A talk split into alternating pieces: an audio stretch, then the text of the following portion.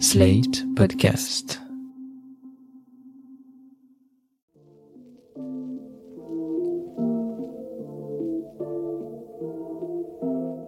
Salut et bienvenue dans New Deal, le podcast Slate Ifri TTSO qui décortique l'actualité américaine en compagnie de Laurence Nardon, responsable du programme USA à l'Ifri. Bonjour Laurence. Bonjour Romain. Alors Laurence, la crise en Ukraine se poursuit sans qu'une désescalade ne semble vraiment en vue entre la Russie et les États-Unis, et ce malgré la visite de Macron à Moscou lundi. Mais la politique étrangère américaine ne se résume pas à l'Ukraine et elle se révèle également active sur d'autres fronts.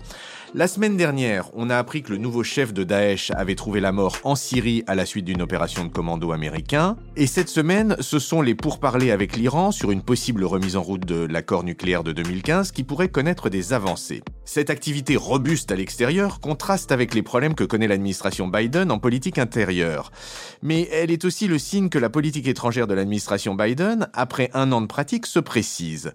En effet, que ce soit sur l'Ukraine ou sur les dossiers du Moyen-Orient, on voit que les choses évoluent par rapport à un certain flou initial. Non, parce que le projet de départ de l'administration Biden en termes de politique étrangère, c'était pas hyper clair, c'est ça? Oui, si on remonte à la campagne de 2020, on avait assisté à un débat de fond très important et, à mon avis, de bonne foi au sein du Parti démocrate entre d'une part l'aile modérée ou libérale au sens français du terme représentée par Biden et l'aile radicale très à gauche représentée par Bernie Sanders et compagnie. Ce débat, il avait eu lieu sur tous les sujets. C'est ce qui a entraîné le virage à gauche du parti sur les questions de politique intérieure et d'économie, ce qu'on voit se traduire aujourd'hui dans les projets de loi Build Back Better ou le Voting Rights Act, qui, entre nous, ont bien du mal à passer l'épreuve du Congrès, mais quand même, c'est le programme de l'administration. Concernant la politique étrangère, maintenant, on a aussi vu une évolution du discours du Parti démocrate pendant la campagne. Il y a eu des débats nombreux avec l'aile gauche du parti qui est très opposée aux interventions militaires américaines à l'extérieur. Et en fin de campagne, Biden avait présenté un projet de politique étrangère dit pour les classes moyennes, c'est-à-dire très opposé au libre-échange et à la Chine.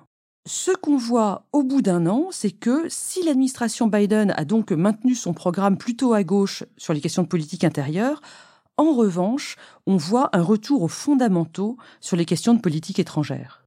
Alors, est-ce que vous pouvez nous donner un exemple de cette différence d'approche entre la politique intérieure et la politique étrangère? Cette différence d'approche, elle se voit notamment en termes de personnel. Parce que si je prends l'exemple des questions commerciales et de lutte contre la concurrence, qu'on appelle le antitrust, eh bien, Biden a nommé des gens très peu orthodoxes. Par exemple, Catherine Tai, qui est la représentante au commerce de l'administration Biden, eh bien, c'est une ancienne de l'administration Trump qui avait travaillé à la renégociation de l'ALENA, l'accord de libre-échange nord-américain donc quelqu'un très opposé au libre-échange. De même, sur les questions antitrust, Biden a nommé Lina Khan présidente du Federal Trade Council. Il a aussi nommé Tim Wu comme conseiller pour la technologie et la concurrence. Et ces deux personnes sont connues pour leur position très hostile aux entreprises monopolistiques, notamment les GAFAM. Ils ont été nommés pour cadrer les GAFAM. On va voir ce que ça donne, je vous l'accorde, rien n'est encore fait pour l'instant. Et alors, si je vous comprends bien, si on est très peu orthodoxe et puis si on reprend des éléments d'une administration qu'on avait labellisée populiste du côté politique intérieur, du côté politique extérieur, on nomme des gens de l'establishment traditionnel? Oui, Romain, c'est ça. Sur la politique étrangère, les nominations sont restées très traditionnelles. Prenons l'exemple de Matt Duss, qui est le conseiller de Bernie Sanders, très anti-interventionniste et très hostile à Israël aussi. Il avait été question qu'il rejoigne l'administration Biden, mais ça ne s'est pas fait, ce qui lui permet au passage, de continuer à la critiquer de l'extérieur. Ce qu'on constate, c'est que l'équipe de Biden pour la politique étrangère, elle est constituée d'anciens de l'époque Obama. Regardons par exemple le secrétaire d'État Anthony Blinken, la secrétaire d'État adjointe Wendy Sherman, la sous-secrétaire pour les affaires politiques Victoria Newland, j'ajoute encore le conseiller pour les affaires de sécurité nationale à la Maison-Blanche, le NSC, Jake Sullivan, et enfin, je m'arrêterai là, le directeur de la CIA, Bill Burns. Eh bien, ils étaient tous déjà au département d'État ou à la Maison-Blanche sous l'administration Obama entre 2009 et 2016. Est-ce qu'au-delà de cette génération Obama, on peut dire que c'est le grand retour du département d'État qui avait été assez secondaire finalement sous Trump? Sous Trump, le département d'État était devenu un endroit de désolation, mais là, avec Biden, il reprend tout son rôle. Les personnes que je viens d'énumérer, elles ont joué un rôle très important sous Obama et elles vont recommencer. Wendy Sherman, par exemple, elle a été la négociatrice en chef de l'accord sur le nucléaire iranien. Quant à Victoria Newland, qui est en charge des affaires politiques au département d'État, eh bien, en 2014, pendant la crise ukrainienne, elle était en charge de la zone Europe. Elle a été très active sur place. Je ne sais pas si vous vous rappelez d'images où on la voyait apporter des croissants aux militants de la place Maïdan le matin. Une de ces conversations téléphoniques avait aussi été interceptée très certainement par les Russes et rendue publique, dans laquelle on l'entendait dire Fuck the EU, pour défendre une solution plus américaine à la crise ukrainienne à l'époque. Bon, fuck the EU, on laissera à nos auditeurs le soin de traduire chez eux et en famille.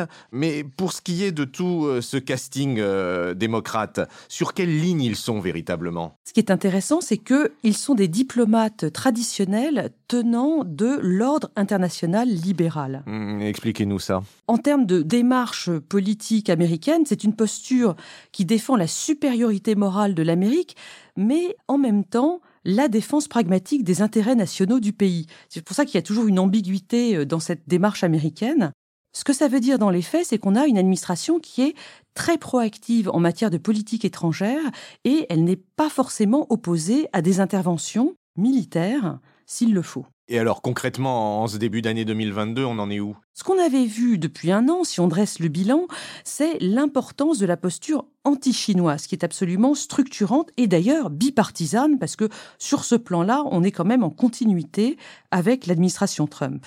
Le dernier exemple de cette posture anti-chinoise, mais il y en a beaucoup d'autres évidemment, c'est le boycott diplomatique des Jeux olympiques de Pékin. Si on remonte à l'été dernier et au départ euh, si chaotique d'Afghanistan, ce départ, il peut être vu comme le moyen de réorienter les moyens militaires américains sur la région qui s'étend autour de la Chine et qu'on appelle aujourd'hui l'Indo-Pacifique, une très très vaste région.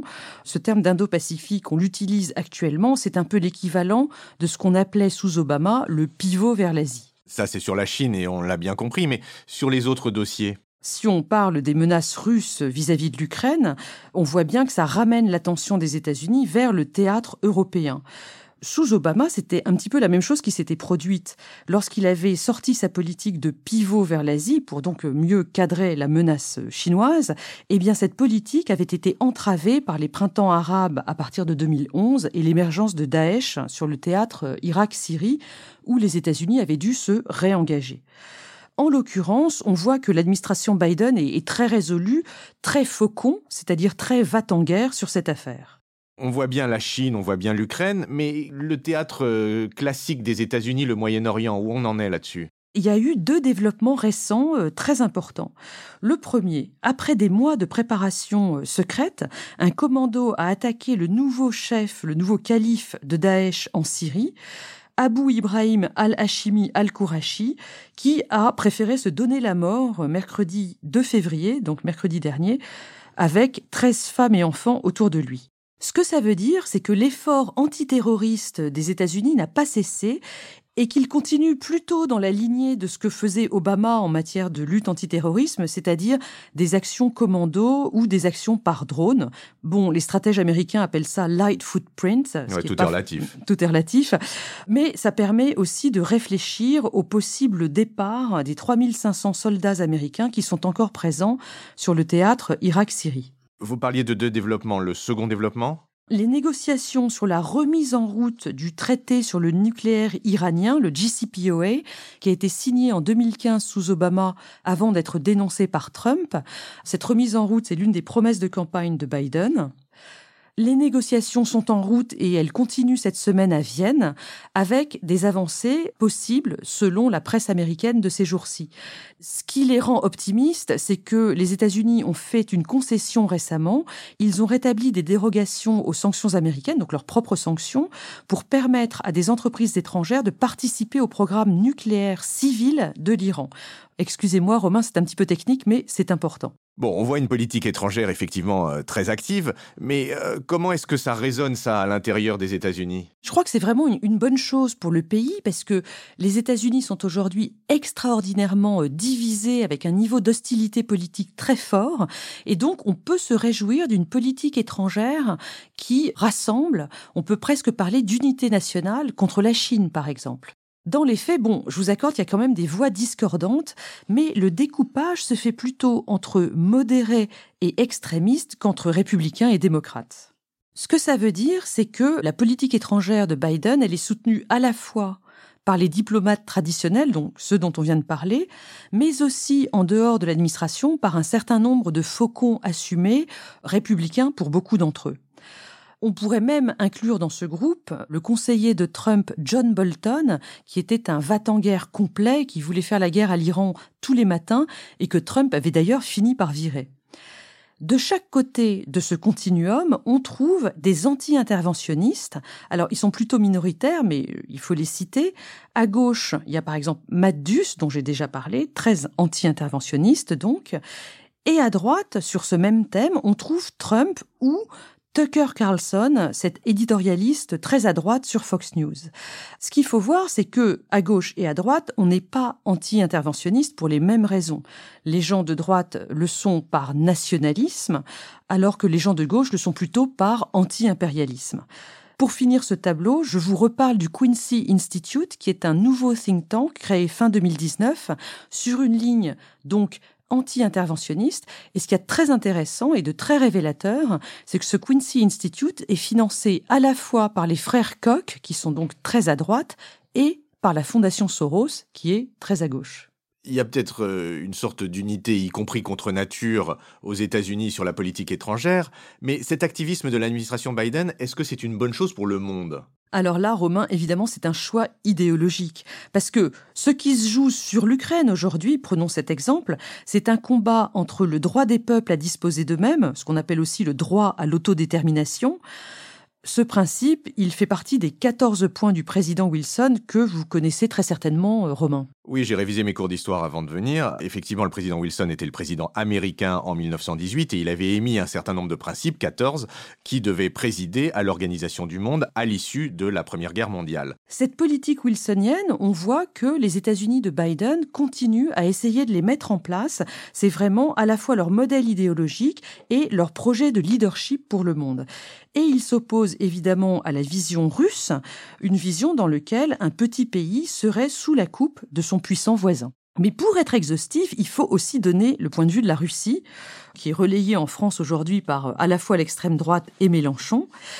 Il est vrai que l'OTAN a accueilli beaucoup des pays de l'ex-pacte de Varsovie depuis 1990. Si je vous fais la liste, l'Allemagne réunifiée est rentrée dans l'OTAN en 1990, en 1999, ça a été le tour de la Pologne, de la République tchèque et de la Hongrie.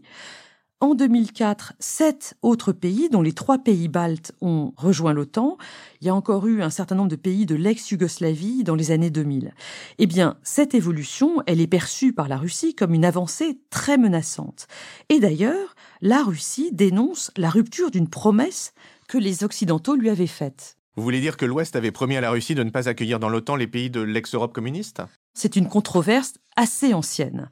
Tout date de la conférence de Munich sur la sécurité de 2007. Alors les conférences de Munich, c'est des événements annuels. Le prochain aura lieu du 18 au 20 février, je vous le signale au passage. En 2007, Vladimir Poutine a accusé les Occidentaux de ne pas avoir tenu une promesse que ces derniers selon lui, avait faite à Gorbatchev en 1990.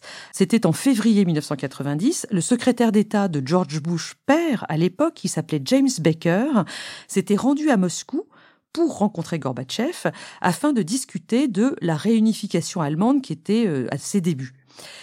Lors de cette réunion, James Baker aurait promis de ne pas faire avancer les troupes de l'OTAN en Allemagne d'un seul pouce vers l'Est. Not one inch to the east est la citation euh, en version originale. Tout à fait. Et à partir de là, il y a une différence d'interprétation absolument fondamentale entre la Russie, qui considère que nous avons trahi cette promesse, et les Occidentaux, qui considèrent d'une part qu'ils ne parlaient que de l'Allemagne et pas du tout des autres pays ce jour-là, mais aussi qu'en accueillant ces pays dans l'OTAN, ils n'ont fait que répondre à la demande de peuples souverains. Eh bien, on va voir comment ces deux polarités irréconciliables vont jouer sur l'affaire ukrainienne, une affaire ukrainienne où on voit à la fois la volonté d'un peuple de se rapprocher du camp occidental et la volonté d'une Russie qui n'est plus la Russie de 1990, mais une Russie réarmée, une, une Russie réenrichie par la rente pétrolière et une Russie qui est beaucoup moins dépendante du reste du monde et en particulier du bloc occidental. Donc une Russie qui peut affirmer sa volonté.